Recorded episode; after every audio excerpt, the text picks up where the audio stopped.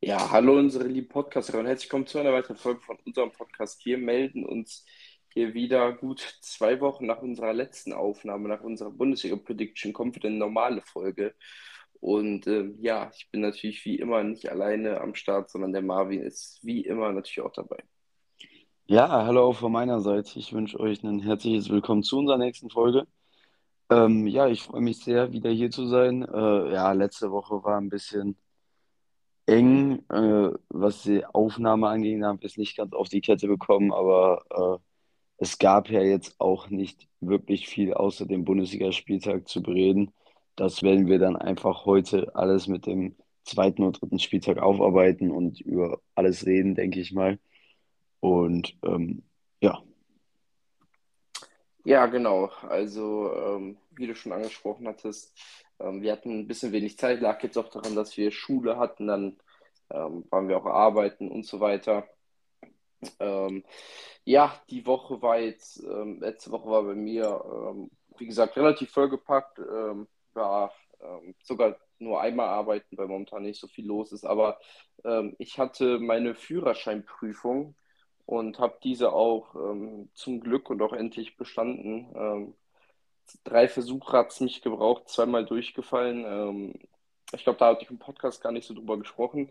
Ähm, also die erste Fahrprüfung hatte ich relativ, oder habe ich, habe ich zu Recht bin ich da durchgefallen durch einen Fehler bei einer Grundfahraufgabe, aber dann in der zweiten Prüfung, ja, hatte der Prüfer von mir wohl einen sehr, sehr schlechten Tag, hat mich durchfallen lassen, weil ich ähm, sein wohl für zwei bis dreimal nicht genug ähm, nach links geguckt habe in, in, so Situationen und, und sehr, sehr komisch hat mein Fahrlehrer auch dann darüber gesprochen. Der fand das auch sehr, sehr merkwürdig und eigentlich auch sehr, sehr unfair, dass ich da durchgefallen bin. Aber so ist das nun mal. Und jetzt halt beim dritten Versuch hat es geklappt. Da hatte der Fahrlehrer eigentlich fast gar nichts zu bemängeln. Und äh, ich bin jetzt sehr, sehr froh, meinen Führerschein zu haben. Du hast dann ja schon seit ein paar Monaten und äh, ja, ich bin jetzt auch das erste Mal äh, meine, mit meinen Eltern natürlich gefahren. Ich bin noch keine 18 aber äh, ja, bin jetzt sehr, sehr froh, das endlich hinter mir zu haben und jetzt endlich auch Auto fahren zu können. vor allem, weil das halt auch so ein bisschen ja, Druck war, sage ich mal, so ein bisschen, den man sich ein bisschen aufgebaut hat mit den zwei durchgefallenen Prüfungen.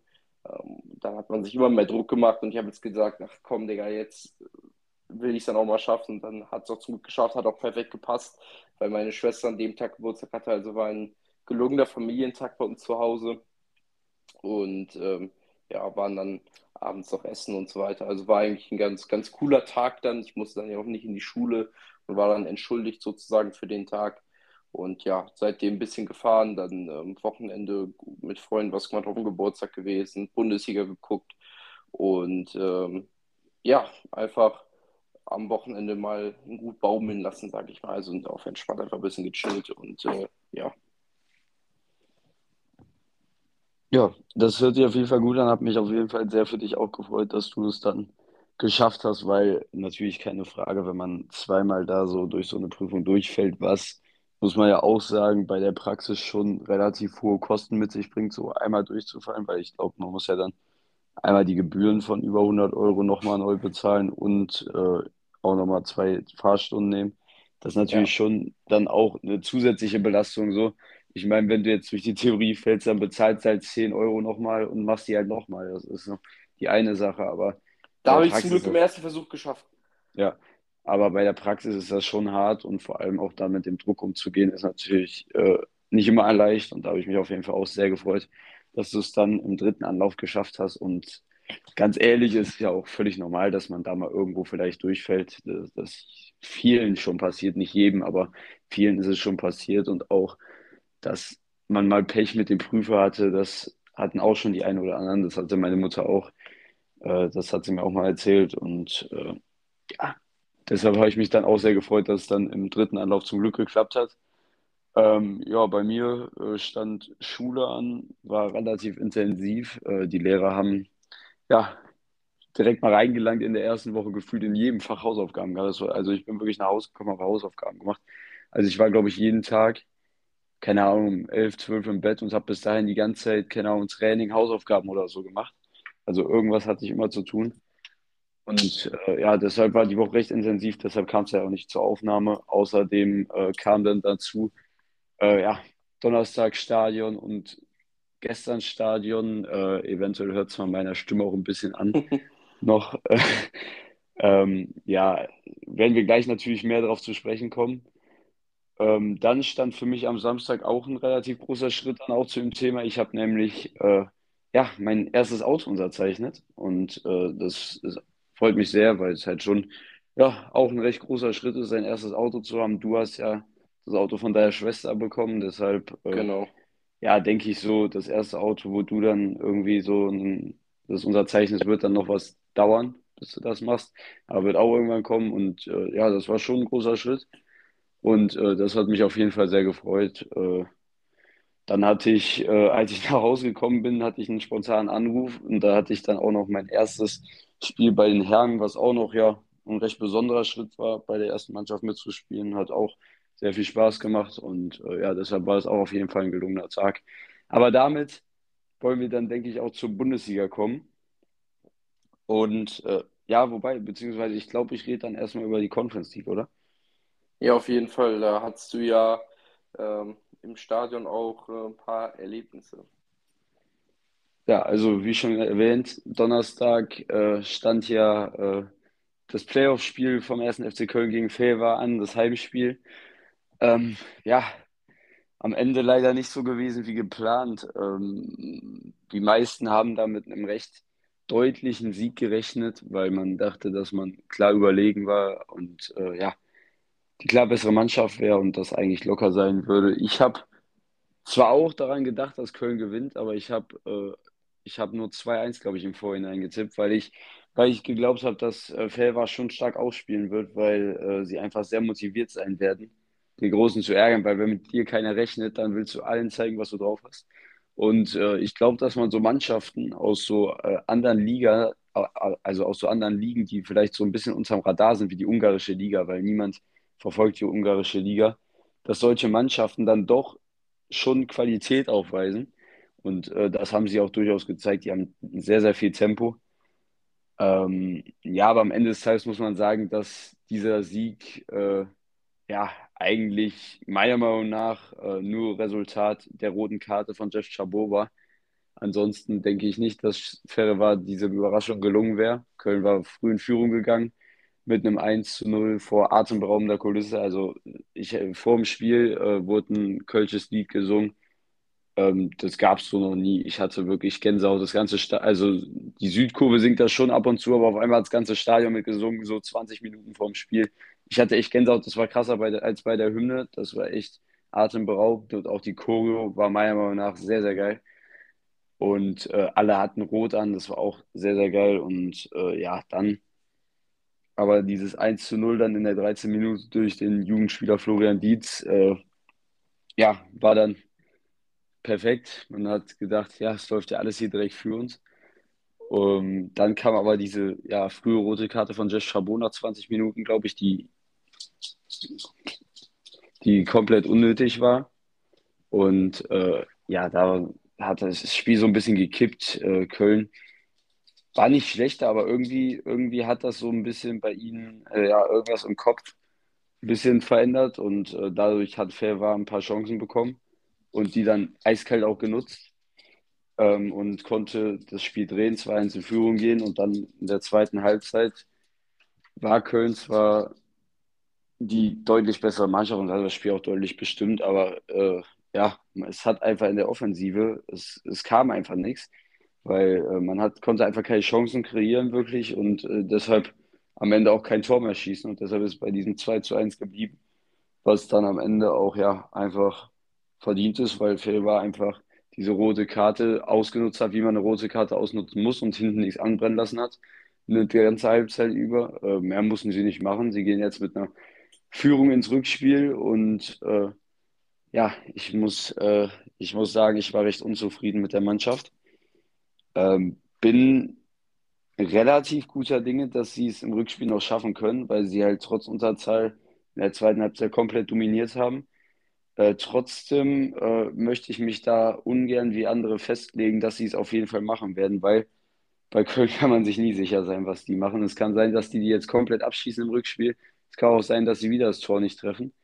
Also, ähm, ja, ich möchte mich da eher noch zurückhalten mit jeglichen Predictions. Ich bin so ein Typ, ich, ich, ich, ich denke da immer eher ein bisschen als Negativ und rechne eher mit dem Ausscheiden, anstatt ja, darauf zu hoffen, dass sie auf jeden Fall weiterkommen und dann enttäuscht zu werden. Also ich gehe eher davon aus, dass sie es nicht schaffen werden.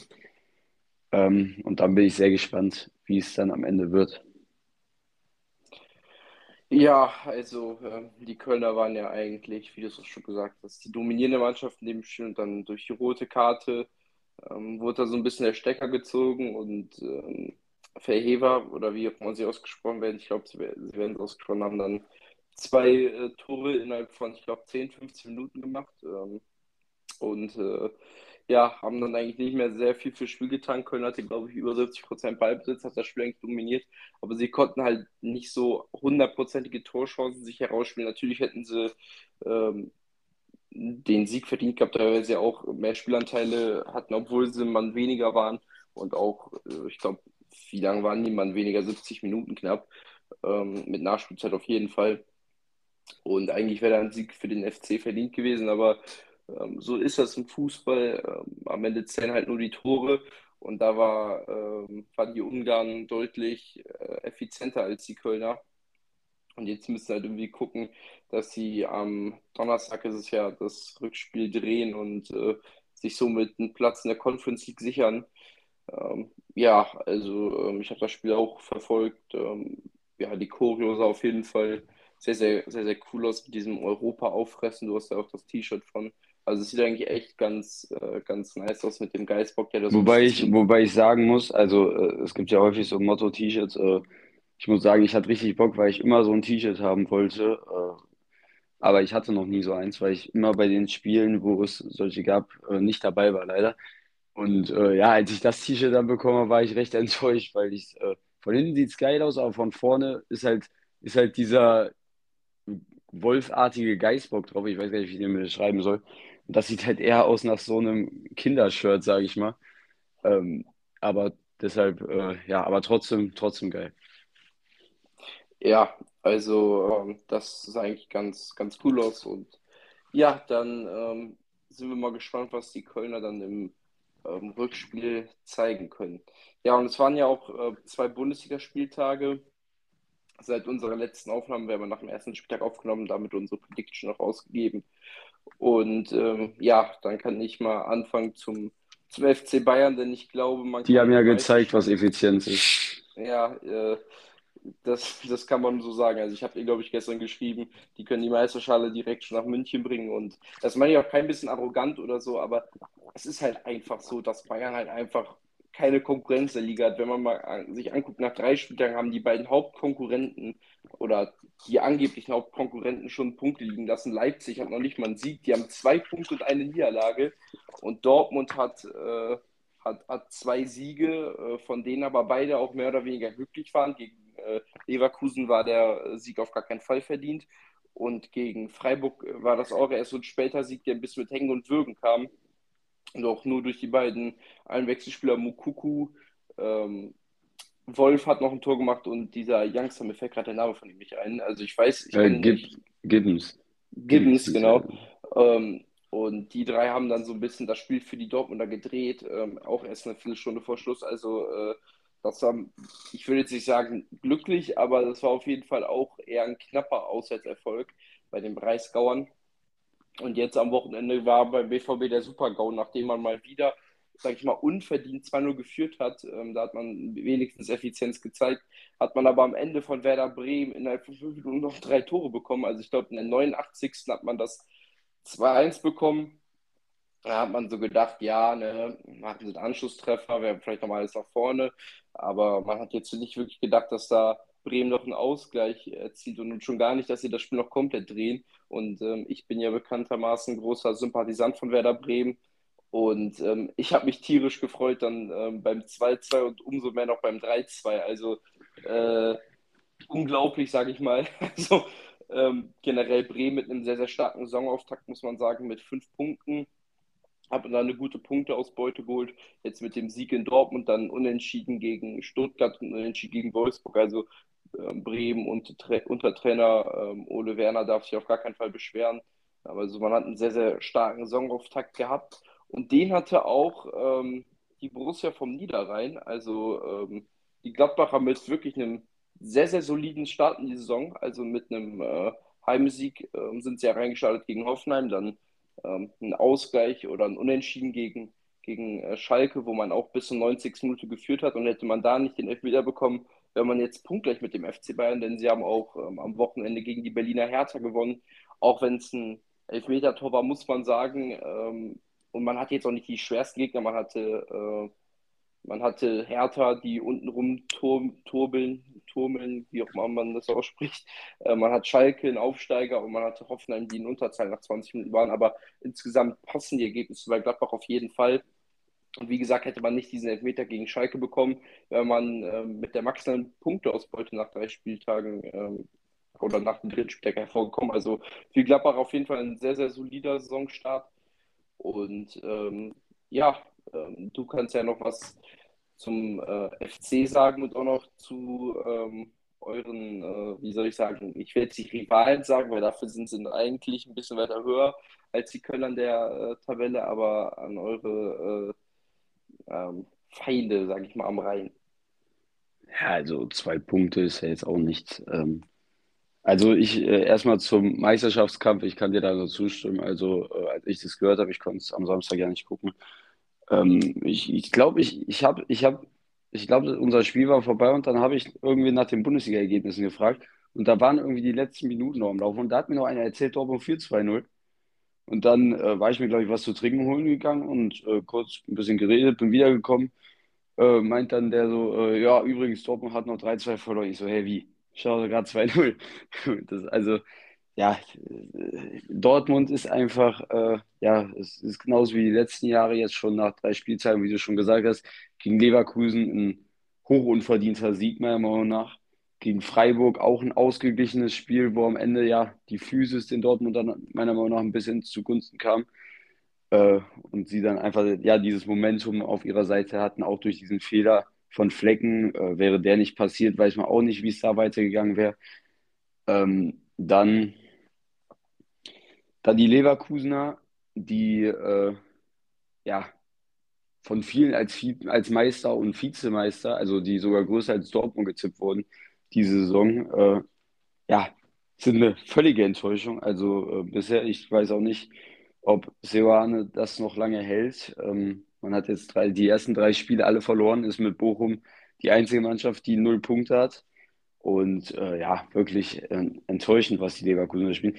Das Ding ist, die spielen nicht mal schlecht, aber irgendwie. Nee, das wollte ich gerade sagen, die spielen, die spielen, nicht mal schlecht, also sie spielen die, guten Fußball. Sie haben halt ein Tor in drei Spielen erzielt und hinten, äh, ja, vor allem auf der linken Seite gibt es einige Probleme bei den Leverkusenern.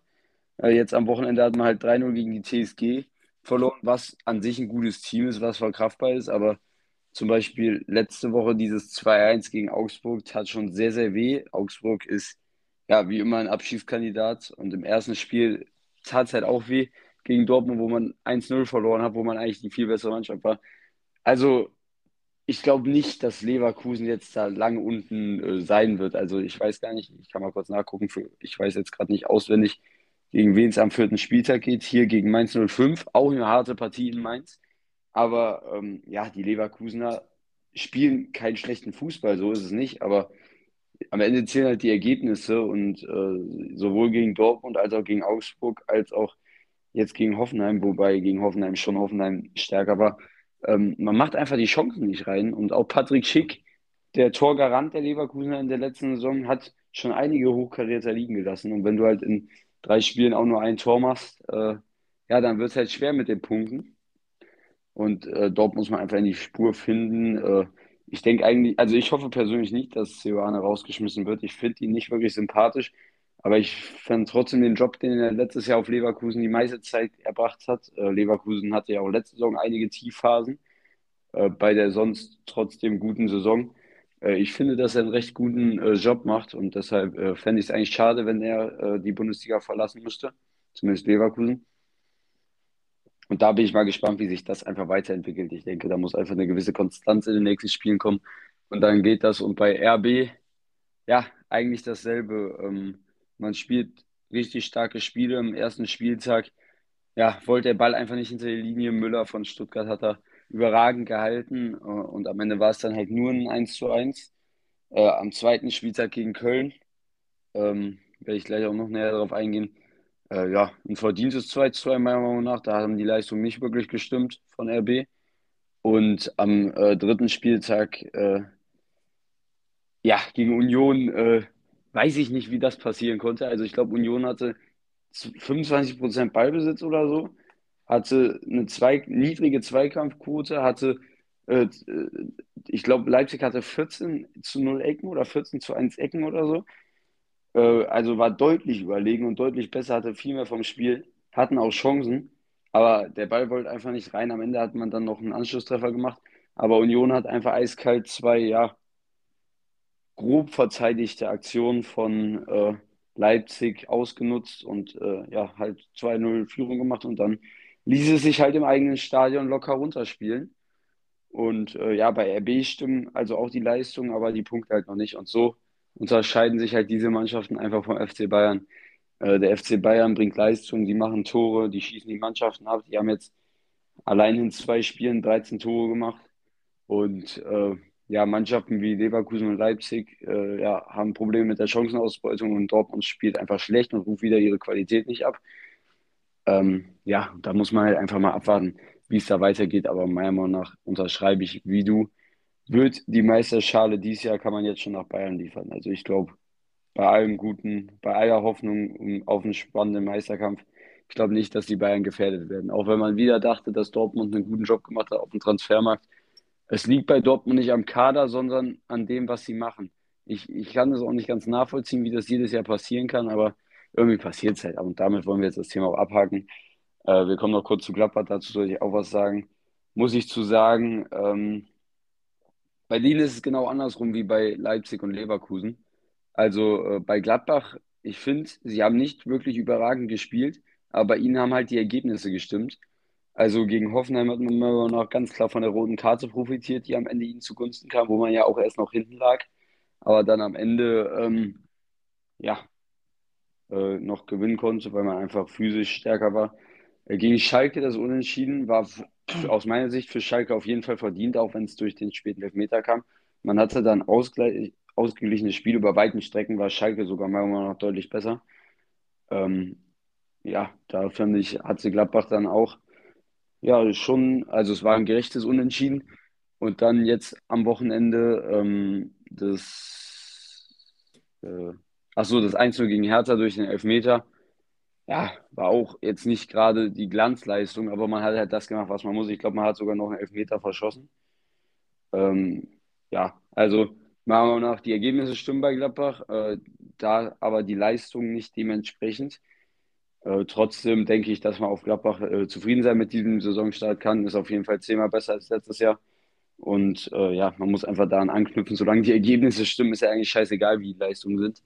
Und da bin ich einfach mal gespannt, wie es da weitergeht. Und dann ja, komme ich jetzt mal zu meinem Verein, zu Köln. Ähm, ja, wie schon angesprochen, äh, am ersten Spieltag dieses 3-1 zu Schalke, äh, gegen Schalke ging völlig in Ordnung. Gutes Spiel gemacht. Äh, dann am zweiten Spieltag gegen Leipzig 2 zu 2. Auch das meiner Meinung nach ein sehr gutes Spiel gewesen. Äh, man konnte in der ersten Halbzeit, äh, hatte, war man sogar eigentlich ein bisschen besser als Leipzig, hatte mehr Chancen. Leipzig war dann in Führung gegangen durch den Neuzugang Timo Werner, beziehungsweise den Rück zum Comebacker. Ähm, ja, der von dem Fehler von Marvin Schwebe profitierte. Äh, der Ball hätte nie im Leben drin sein dürfen. Ähm, ja, das war dann halt ein bitteres 0 zu 1, aber man konnte ja direkt ausgleichen.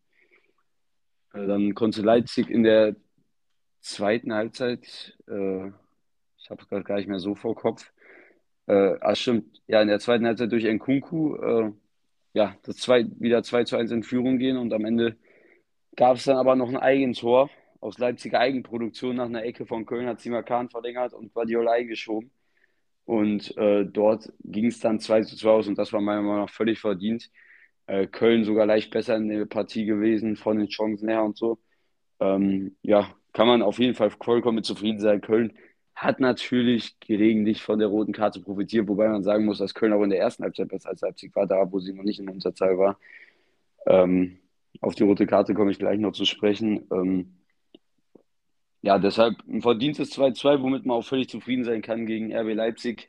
Einer der Top 4 Mannschaften äh, ist das völlig in Ordnung. Mehr braucht man gar nicht, besser als eine Niederlage. Und ja, dann am Wochenende in Frankfurt, wo ich auch auswärts hingefahren bin. Eine sehr, sehr geile Tour. Äh, es war gestern, ich muss sagen, es war schon hart. Am Ende 17 Stunden unterwegs gewesen, um nach Frankfurt zu fahren. Äh, also ich kann mal sagen, von uns hier sind das anderthalb bis zwei Stunden Autofahrt normalerweise. Also das war schon geisteskrank. Äh, ich bin halt mit der Regionalbahn gefahren. Man ist da echt an sehr schöne Ecken gekommen. Wir sind da die ganze Zeit so am Rhein lang gefahren und dann waren da so Berge und so. Das sah echt schön aus, aber trotzdem, Hinfahrt war lustig, aber Rückfahrt war, hat sich dann schon gezogen. Und äh, trotzdem muss ich sagen, hat mir der Auftritt von Köln trotz des Unentschiedens überhaupt nicht gefallen. Also äh, meiner Meinung nach am Ende des Tages Frankfurt deutlich besser gewesen. Äh, hätten den Sieg am Ende auch sehr verdient gehabt, meiner Meinung nach. Ähm, Köln hat mir einfach offensiv nicht wirklich gefallen. Man hat defensiv das eigentlich recht gut wegverteidigt. Ähm, Frankfurt hatte jetzt nicht die Chancen, aber offensiv konnte man meiner Meinung nach einfach nichts aus dem Ballbesitz machen. Und äh, das ist das, was mir auch relativ viel Kopf macht. Also wir haben es vorhin schon angesprochen gegen Fehlbar, wo man in der zweiten Halbzeit keine guten Chancen rausgekriegt hat und auch jetzt halt im Spiel ist es aufgefallen und auch gegen Leipzig hat man schon aus dem Ballbesitz nicht wirklich die Chancen kreiert. Und da ist halt dieses Problem, glaube ich, auch, dass Modest halt ein wenig fehlt und dass man noch nicht so dieses Spiel mit einem Dietz hat oder jetzt gegen Frankfurt hat man mit Adamian und Tigges angefangen, was mir persönlich gar nicht gefallen hat. Ja, Tigges gefällt mir einfach generell nicht äh, von seiner Art zu spielen. Wenn er natürlich äh, ja, die Kopfbälle reinmacht, das muss man halt gucken, er kann ein guter Spieler werden. Aber ich finde, er hat jetzt gerade in der zweiten Mannschaft gespielt, ähm, kommt jetzt direkt in die Startelf. Ich weiß nicht, ich, ich glaube, man erwartet dann noch zu viel von dem Jungen. Adamian gefällt mir eigentlich vom Ding her gut, äh, bringt Tempo ins Spiel. Aber äh, ja, am Ende konnte er auch nicht wirklich das bringen, was man von ihm sehen wollte. Und deshalb ja, sehe ich da echt Schwierigkeiten bei Köln in der Offensive. Äh, trotzdem kommt man dann am Ende 1 zu 1 spielen. Äh, Kamada hatte das, ich glaube, in der 72. 1-0 gemacht. Ähm, durch ein Freistoßtor, was sehr, sehr glücklich war, abgefälscht von Hector. Und für Schwäbe dann, ja, recht plötzlich, dass er da noch die Höhe geändert hat und dann konnte er so schnell nicht reagieren, war der Ball halt drin. Das war echt ärgerlich. Ähm, aber dann ja, konnte Köln in der 82. Minute ausgleichen durch ja schon ein Traumtor von Jan Thielmann, satt genommen aus ja gut 17, 18 Metern ins Eck. Äh, war ein starkes Tor, wobei ich sagen muss, dass ich den Treffer, glaube ich, nicht gegeben hab, hätte. Und da äh, sind wir schon beim Hauptpunkt, den ich noch ansprechen wollte, äh, weil ja, über Köln, das muss man auch sagen, in jedem Spiel jetzt ja strittige Situationen gefallen sind, die in jedem Fall auch für Köln äh, entschieden wurden. Äh, und ich muss sagen, wenn man sich das Tor anguckt und dann im ersten Spiel das Tor von Schalke, muss man sagen, hätte das Tor nicht zählen dürfen, weil es eine ähnliche Situation war. Äh, ich muss da sagen, dass das, was Trapp gesagt hat, völliger Quatsch ist. Also meiner Meinung nach ist da nicht Dietz der, der die Sicht versperrt, sondern der eigene Spieler. Wenn man die Kameraperspektive hinterm Tor sieht, die eigentlich relativ auf derselben Ebene ist wie Trapp, sieht man, dass ganz klar der eigene Spieler da im Blickfeld steht und nicht Dietz. Äh, natürlich hat er den Ball nicht gesehen, aber äh, das ist ja dann, wenn es der eigene Spieler ist, kann man ja keiner was für. Ich glaube, das wird dann am Ende auch der Grund gewesen sein, warum dieses Tor gezählt hat. Äh, trotzdem finde ich, dass, äh, wenn man sich, ich fand auch beim Schalke-Spiel halt, dass äh, der Schalke-Spieler nicht wirklich die Sicht verdeckt hat. Also, äh, ja, Schwäbe konnte einfach bei dem starken Schuss von Salazar nichts mehr machen. dort hat es halt trotzdem nicht gezählt. Und angesichts deshalb hätte ich gefunden, dass das Tor jetzt auch nicht hätte zählen dürfen, weil es halt eine ziemlich ähnliche Situation meiner Meinung nach war. Äh, der Schiri hat es gegeben. Äh, ich bin natürlich froh darüber, dass er es gegeben hat, weil ich finde es schade, wenn so ein schönes Tor äh, wegen sowas abgepfiffen wird. ich finde es generell, sollte das überdacht werden. Also auch bei Schalke. Ich fand auch schade, also nee, ich fand es nicht schade in dem Moment, aber trotzdem ist es auch schade, wenn so ein Tor von Salazar aberkannt wurde, wo er den so schön reinmacht und dann, weil irgendein Spieler irgendwo anscheinend im Sichtfeld steht, äh, wird das Tor aberkannt. Also meiner Meinung nach sollte, sollte das einfach nicht abgepfiffen werden, wenn ein Spieler irgendwie im Sichtfeld steht und irgendwie, keine Ahnung, weil das einfach Auslegungssache ist. Man kann in den meisten Fällen gar nicht genau sagen, ähm, ob der Spieler im Sichtfeld steht. Und dann bei so einem Ding wie beim 3-1 von Dortmund, wo Mokoko klar vor dem Torwart rumturnt, da wird es nicht abgepfiffen, wo es dann für mich ganz klar aktives Abseits wäre. Also meiner Meinung nach sollte es abgepfiffen werden, wenn der Spieler aktiv in das Torwartspiel oder in, in, zur Bewegung zum Ball oder so irgendwo da eingreift und nicht, wenn er einfach nur die Sicht irgendwie aus Versehen oder weil er da steht, versperrt. Also da kannst du immer argumentieren, dass er irgendwo irgendwie in der Sicht stand. Ähm, deshalb finde ich das meiner Meinung nach ein bisschen Quatsch, diese Regel, weil es einfach auch wieder zu viel Auslegungssache ist wie man gesehen hat, gegen Schalke und das am Wochenende, es waren die ähnliche Situation beim einen es gegeben, beim anderen nicht. Es sorgt für unnötige Diskussionen, genau wie beim Hand. Und äh, deshalb finde ich das ein wenig Quatsch. Und äh, ja, zu dem Ganzen, das fuckt mich halt schon relativ ab, weil natürlich ist man froh, wenn Entscheidungen für seinen Verein getroffen werden. Aber trotzdem ist es natürlich scheiße, wenn jetzt an drei Spieltagen äh, ja viele so strittige Entscheidungen für Köln getroffen werden und andere Fans dann ja darauf rumreiten, äh, auch wenn meiner Meinung nach äh, zum Beispiel die beiden roten Karten ganz klar rote Karten waren. Also das für Drexler war nach Regelausrichtung rot und äh, das gegen Joboslai, also wenn man es in der Zeitlupe sieht, sieht es nicht so schlimm aus, aber wenn man es in realer Geschwindigkeit sieht, ist auch völlig zu Recht auch Leipzig offiziell hat in der Halbzeit gesagt, dass die rote Karte völlig gerechtfertigt ist, dass es eine gerechte Strafe war für so ein Vergehen. Ähm, und so sehe ich das auch. Also die rote Karte war auf jeden Fall äh, eindeutig für Joboslai auch. Und äh, deshalb, aber sowas nimmt man halt auch, weil es halt auch strittige Szenen waren, wo sich viele drüber aufgeregt haben und dann häuft sich halt an und das nervt halt ein bisschen als Fan, wenn man sich dann sowas anhören muss. Und mit den Toren, meiner Meinung nach, das Schalke-Tor hätte zählen müssen. Also entweder hätten beide Tore zählen müssen oder beide Tore nicht zählen müssen. Das ist meine Meinung. Ja, äh, da bin ich äh, sehr ähnlicher oder gleicher Auffassung. Ähm, also also entweder ganz oder gar nicht. Also ich finde das dann immer so 50-50 ähm, ein bisschen schwierig. Also weil das ist halt genauso wie beim, das genauso wie beim Handspiel. Beim einen wird das Handspiel als Elfmeter gewertet oder als das Tor nicht gewertet, weil es ein Handspiel in der Torentstehung ist. Und beim anderen äh, wird es gewertet, weil man sagt, irgendwie ist eine natürliche Bewegung oder so.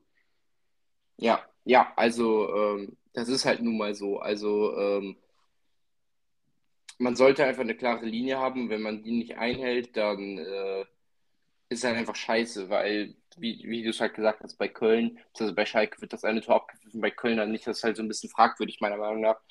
Ähm, das ist dann jetzt ja keine klare, ähm, ja, keine, keine klare Bevorteilung von Köln. Das gar auch schon bei ganz anderen. Ähm, bei Dortmund war es ja auch, wo es gezählt hat, wo Mokoko Bei Dortmund war es auch so, genau. Also, also da gibt es ähm, ganz viele andere Beispiele, wo das auch so ist. Jetzt ist das halt zwar bei Köln passiert, aber es gab auch andere Beispiele, wo das sicherlich auch in anderen Situationen vielleicht zweimal bei Bayern war oder wo auch immer. Also ähm, ja, jetzt war es halt eher, jetzt war es halt glücklich für Köln, aber ähm, ja, ich meine, ich finde, man sollte die ganzen Regeln nochmal überdenken. Also ich glaube, generell war auch an diesem Spieltag oder den letzten beiden Spieltagen wieder ein paar äh, Fehler dabei, zum Beispiel der eigentlich eindeutig klare Elfmeter, ähm, den es hätte geben müssen für Leipzig gegen Union, der wurde nicht ja. gegen Timo Werner.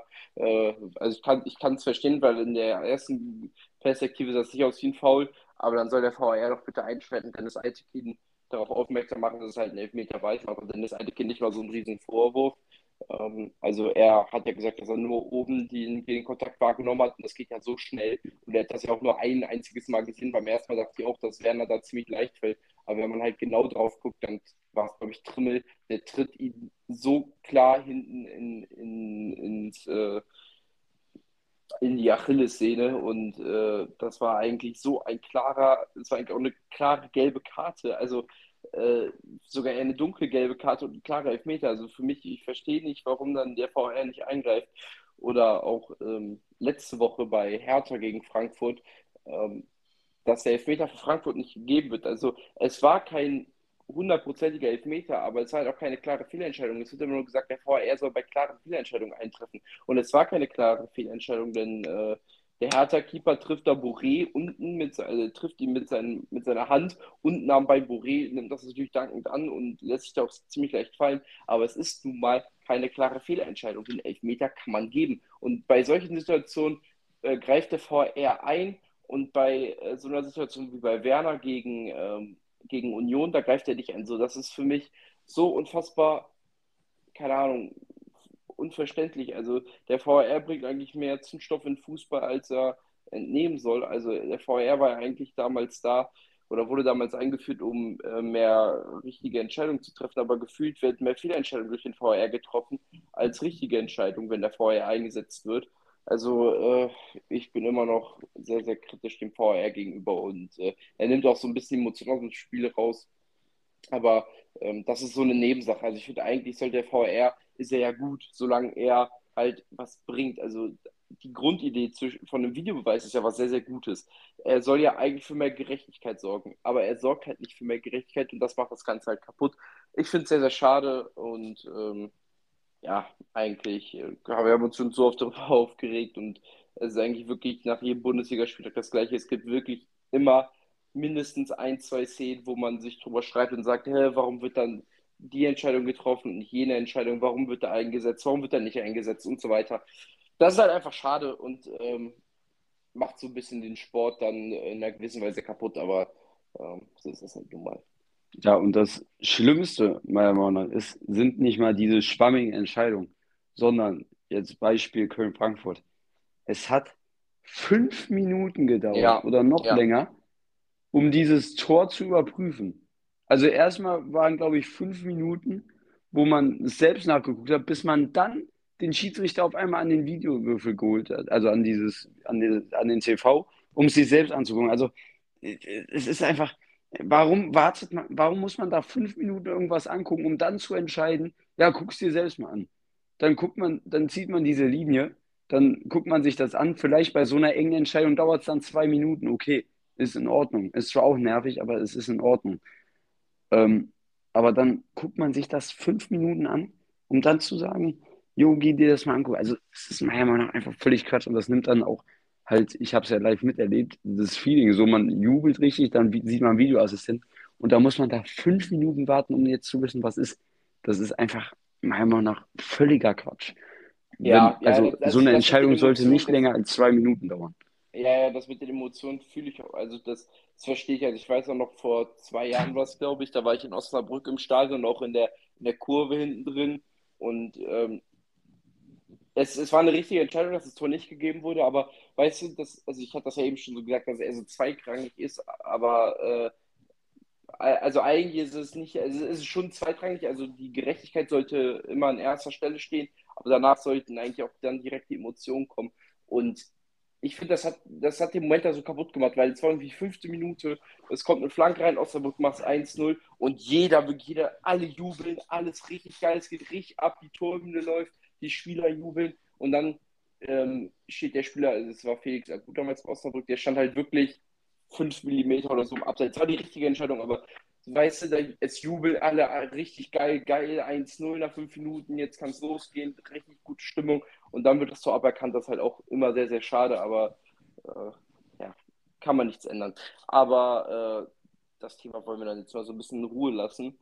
Ähm, ja, ähm, zu Transfers kann man jetzt auch noch sagen, dass ein äh, Megatransfer jetzt eigentlich über die Bühne gegangen ist. Casemiro von Real Madrid, einer der oder ja, eine der Säulen bei Real Madrid, ähm, ein Grund ähm, für die vielen Triumphe in den letzten Jahren.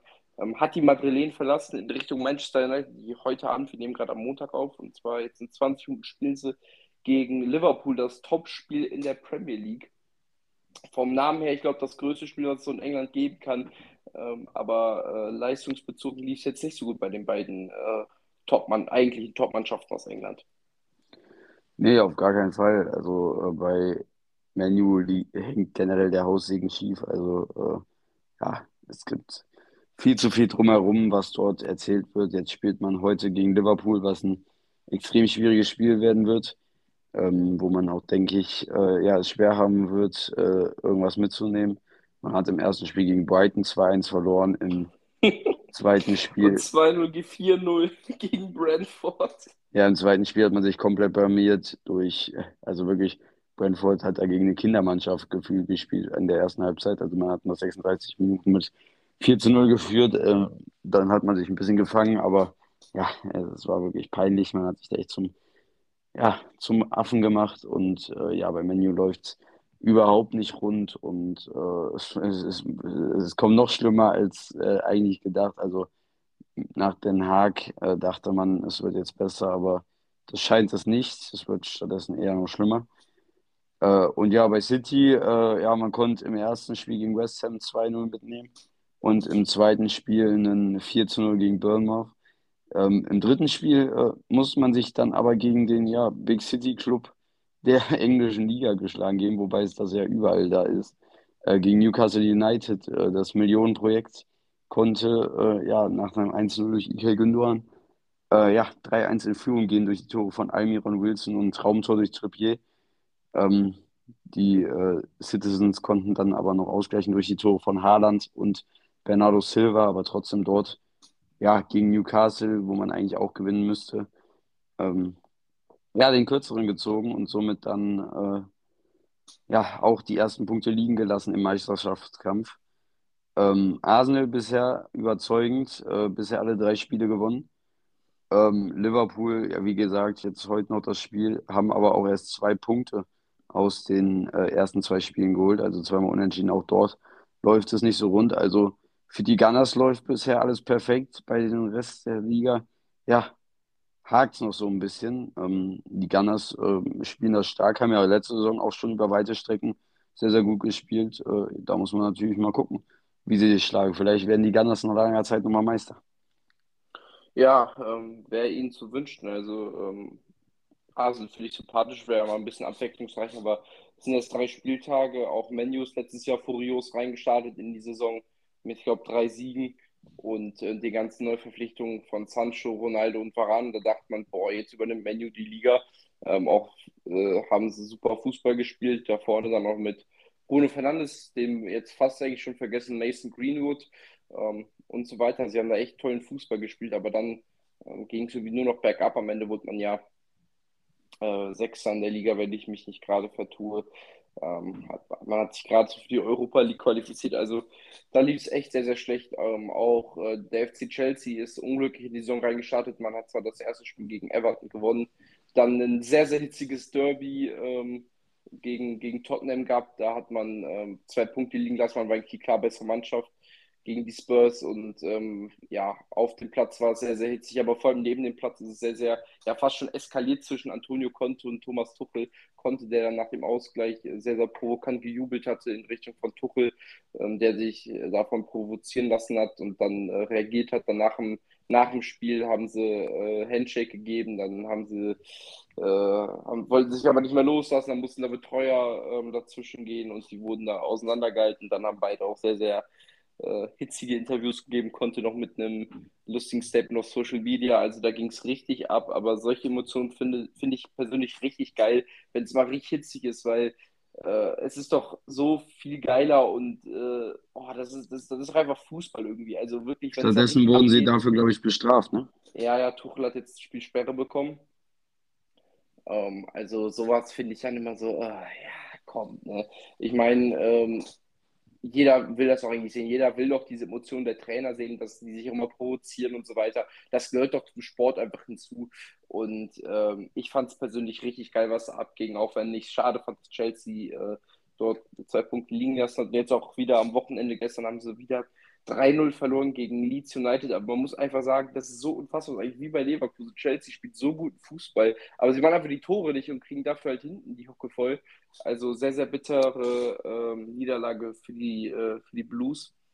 Aber ähm, ich bin zuversichtlich, dass sie sich jetzt auch bessern können. Ich meine, den Fußball, den sie zeigen, äh, ist, also ist sehr, sehr gut und ich hoffe auf jeden Fall, dass sie wieder vorne angreifen. Und ich finde es generell mal schön, wenn eine andere Mannschaft oder andere Mannschaften außer ähm, Liverpool oder City die Liga dort gewinnen. Denn äh, in den letzten, ich glaube, sechs Jahren hat City fünfmal Liga gewonnen, einmal Liverpool. Und es wäre mal schön, wenn die beiden äh, Giganten, sage ich mal, in England da ein bisschen gefallen werden. Ähm, Und ich fände es halt sehr, sehr cool, wenn Arsenal auch mal äh, den Pott holt. Ich meine, ich glaube, sie haben seit 2006 nicht mehr die Premier League gewonnen, wenn ich mich nicht gerade komplett vertue. Ähm, damals auch mit Thierry Ori unter Arsene Wenger hatte man eine Top-Mannschaft. Aber ähm, damals 2005 waren sie auch die Unbesiegbaren, haben ja kein Spiel in der Premier League verloren. Und ähm, es wäre cool, wenn sie unter Mikel Arteta, der ja einen schwierigen Einstand hatte äh, bei äh, Arsenal, wenn sie jetzt sich so verbessern würden. Ich meine, Champions League spielen sie ja und äh, haben letztes Jahr eine gute Saison gehabt. Und ich würde äh, mir wünschen, dass sie ähm, dieses Jahr weit oben spielen können, weil ich finde, sie haben eine sehr, sehr junge, talentierte Mannschaft, die, die es auch Spaß macht zuzugucken. Ich gucke Premier League äh, schon sehr, sehr gerne und ähm, sie spielen sehr, sehr schnell Fußball, so ein bisschen mit Leipzig zu vergleichen, so eine Mischung aus Leipzig und auch teilweise Dortmund, also macht sehr Bock. Ja, auf jeden Fall. Ähm, muss man mal abwarten, wie es da in der Premier League weitergeht. Natürlich, der Premier League das ist immer sehr spannend zu betrachten, der Meisterschaftskampf. Bin ich mal sehr gespannt, wie sich das die Saison entwickelt. Nach so wenig Spieltagen natürlich schwer zu sagen, wie es läuft, aber natürlich wenn dann so City und Liverpool, die ja Grund auf äh, ja, Meisterschaftskandidaten, denke ich mal, so am Anfang straucheln, sieht es natürlich schon spannend aus. Und in der äh, Premier League kommen dann natürlich viele Mannschaften danach, die ebenso die Meisterschaft gewinnen können, weil sie einfach alle sehr viel Qualität haben. Äh, da bin ich mal sehr gespannt, äh, wenn es dann auch an die direkten Aufeinandertreffen und so geht. Und äh, ja, damit, äh, ach so, wir können noch über Robert Lewandowski reden. Und ja, sein äh, gelungenes Spiel am Wochenende. Er hat äh, sein erstes Tor für den FC Barcelona gestern erzielt. Ähm, am Ende hat Barcelona 4 zu 1 gewonnen. Ich weiß gar nicht, er hat, denn, hat er noch zwei Tore gemacht? Hat er nicht zwei hat er gemacht. gemacht? Ja, genau. Also zwei Tore. Den, ja, nicht so gelungenen Einstand gegen Rayo Vallecano, wo er ja auch von Xavi kritisiert wurde nach dem Spiel. Äh, ja, wieder gut gemacht, nach einer Minute getroffen und dann am Ende noch getroffen. Ähm, ja, ein gelungenes Spiel für den FC Barcelona, der erste Sieg in dieser Saison, nachdem er im ersten Spiel direkt mal wieder enttäuscht hat. Ähm, auch jetzt äh, war man ja lange 1-1, äh, hat sich wieder abgerackert und dann aber ja, konnte das Spiel dann doch auf ihre Seite lenken. Und äh, ja, lief gut für Robert Lewandowski und ich bin gespannt, was er in Barcelona weiter leisten kann. Ja, ähm, auf jeden Fall. Und damit würden wir noch zu unserem letzten Thema für diese Folge kommen, denn es ist wieder Race Week. Ähm, der große Preis von Belgien steht an. Ähm, endlich wieder Formel 1 nach ähm, dann vier Wochen Sommerpause kehrt die Königsklasse des Motorsports zurück und ähm, auf eine oder sogar nicht eine, sondern die Lieblingsstrecke von mir, meine Lieblingsstrecke nach Spa. Da hat man ja letztes Jahr das kürzeste Rennen aller Zeiten gehabt, nur zwei Runden, aber mit der längsten Wartezeit. Ich kann mich sehr gut erinnern, wir haben das Rennen, oder wenn man es überhaupt Rennen nennen kann, bei dir geguckt und wir haben die ganze Zeit gehofft, dass es, dass es losgeht. Es ging aber nicht los ähm, und es war ein komplettes Chaos. Das Qualifying war sehr, sehr cool. Also, der Norris hatte zwar einen harten Unfall, ähm, der natürlich nicht so schön war, aber rein vom Feeling her war es, glaube ich, eines der coolsten Qualifyings, an die ich mich erinnern kann. Mit George Russell dann äh, auf Pole-Kurs, dann kurz vor Schluss hat Verstappen noch geschlagen, aber trotzdem die erste Reihe für George Russell damals sensationell. Generell war es so, so ein Chaos, Quali Vettel hat da vorne mitgemischt auf Platz 5, Daniel Ricciardo auch, also es war sehr, sehr intensiv, sage ich mal. Lennon Norris war mit dem heftigen Unfall dann in Rouge, Schrägstrich Radio.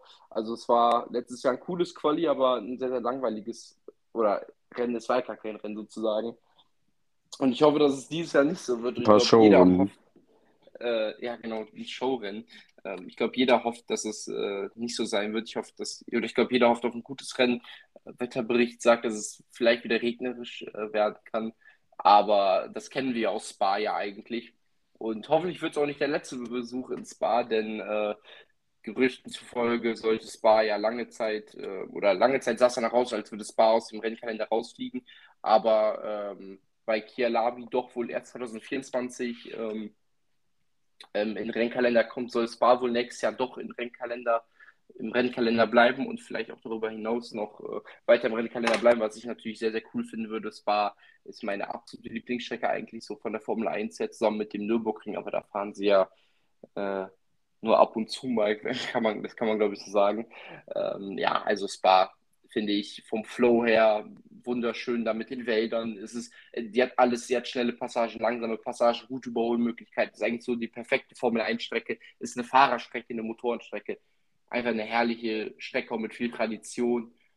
Und ähm, ja, auch aus deutscher Sicht ähm, ja, waren die deutschen Fahrer da sehr, sehr erfolgreich. Michael Schumacher mit insgesamt äh, fünf Siegen dort und seinen siebten Weltmeisterschaftstitel, den er dort gewonnen hat. Sebastian Vettel mit drei Siegen dort 2011, 2013 und 2018 im Ferrari. Und auch Nico Rosberg, der Weltmeister 2016, konnte im selbigen Jahr dort einen Triumph feiern. Also neun deutsche Siege ins Bar. Also ist schon äh, sehr, sehr viel. Ich bezweifle mal, dass es zu einem weiteren kommt.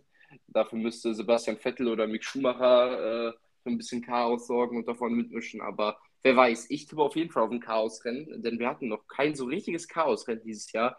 Ähm, ja, im Qualifying sehe ich wie eigentlich immer äh, Charlie Claire auf der Pole. Es wäre, äh, ich glaube, die achte Pole dieses Jahr für ihn. Er hat jetzt, er hat ja mehr Poles dieses Jahr als das gesamte Fahrerfeld zusammen.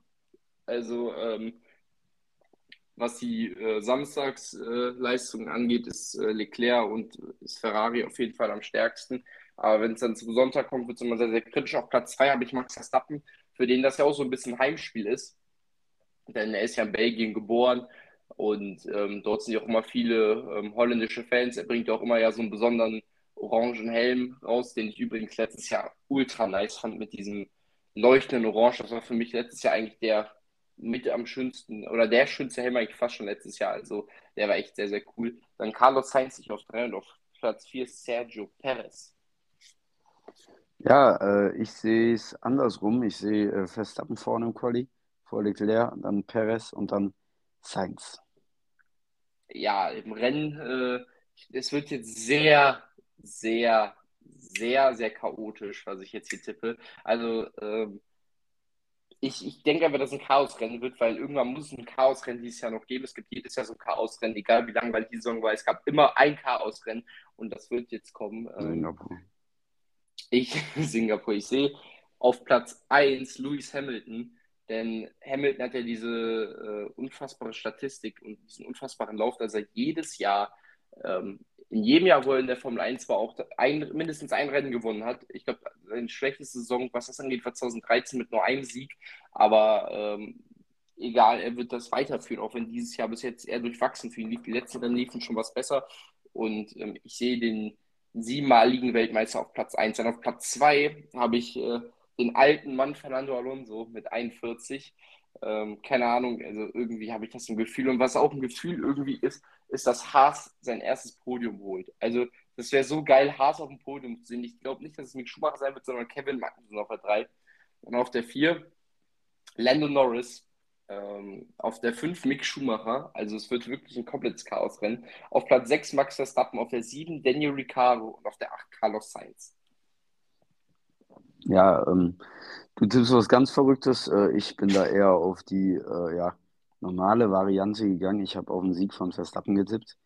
Auf zwei Charles Leclerc, auf drei Perez, vier Carlos Sainz, fünf Hamilton, sechs George Russell, sieben Lando Norris und auf acht Fernando Alonso. Ich denke, äh, ja, selbst wenn es regnet, wird es ein recht normales Rennen werden und äh, wir werden auf jeden Fall diese Top 6 sehen, wenn es keine Ausfälle gibt. Äh, Die es aber eigentlich immer gibt. Ja, das stimmt. Äh, aber dieses Risiko wollte ich jetzt nicht eingehen. Äh, ich habe es jetzt einfach mal so getippt. Und dann äh, bin ich mal gespannt, wie es verläuft. Äh, danach sehe ich einfach, Lando Norris sehr, sehr stark und Fernando Alonso ist eigentlich auch einer, der immer in die Punkte fährt. Und dann, ja, bin ich mal sehr gespannt, wie es dann am Ende läuft. Ähm, am Wochenende. Ich kann das Rennen leider nicht gucken, weil am Sonntag steht schon wieder Stadion an, Köln gegen Stuttgart. Ähm, deshalb kann ich das Rennen leider nicht gucken. Das Qualifying muss ich mal schauen, aber ich glaube, ich habe ein Spiel am Samstag. Deshalb wird das auch eng. Deshalb werde ich von dem Rennwochenende vermutlich wieder nur die Highlights gucken können, was mich natürlich ziemlich ärgert, aber Stadion ist auch gut. Und äh, ja, ich bin sehr gespannt, was vor allem Danach auch die kommen ja noch zwei Rennen. Wir haben einen Tripleheader. Ja, äh, davon kann ich eins auch nicht gucken. Äh, auf jeden Fall bin ich, nee, ich kann beide sogar nicht gucken, weil am einen habe ich ein Handballspiel und am anderen habe ich, äh, ist auch Köln. Ähm, auf jeden Fall äh, ja, bin ich mal gespannt, äh, wie äh, die Deutschen vor allem abschneiden. Sebastian Vettel im Aston Martin, mal gucken, ob sich da was getan hat. Und äh, Mick Schumacher im Haas, bei dem es ja zum Ende der Sommer, zur ersten Hälfte, zum Ende der ersten Hälfte der Saison ja eher durchwachsen lief, wo es davor ja eigentlich ein bisschen bergauf ging hat man dann am Ende wieder ein bisschen Kritik eingefahren. Äh, da bin ich sehr gespannt, wie er aus der Sommerpause kommt. Und äh, bei Vettel ja, muss man halt einfach mal abwarten, wie er die letzte ja, Saisonhälfte seiner Karriere vermutlich äh, angeht. Äh, er hat ja meiner Meinung nach in der ersten Saisonhälfte für sein Auto einen sehr guten Job gemacht. Und ich denke, er wird auch einfach daran anknüpfen.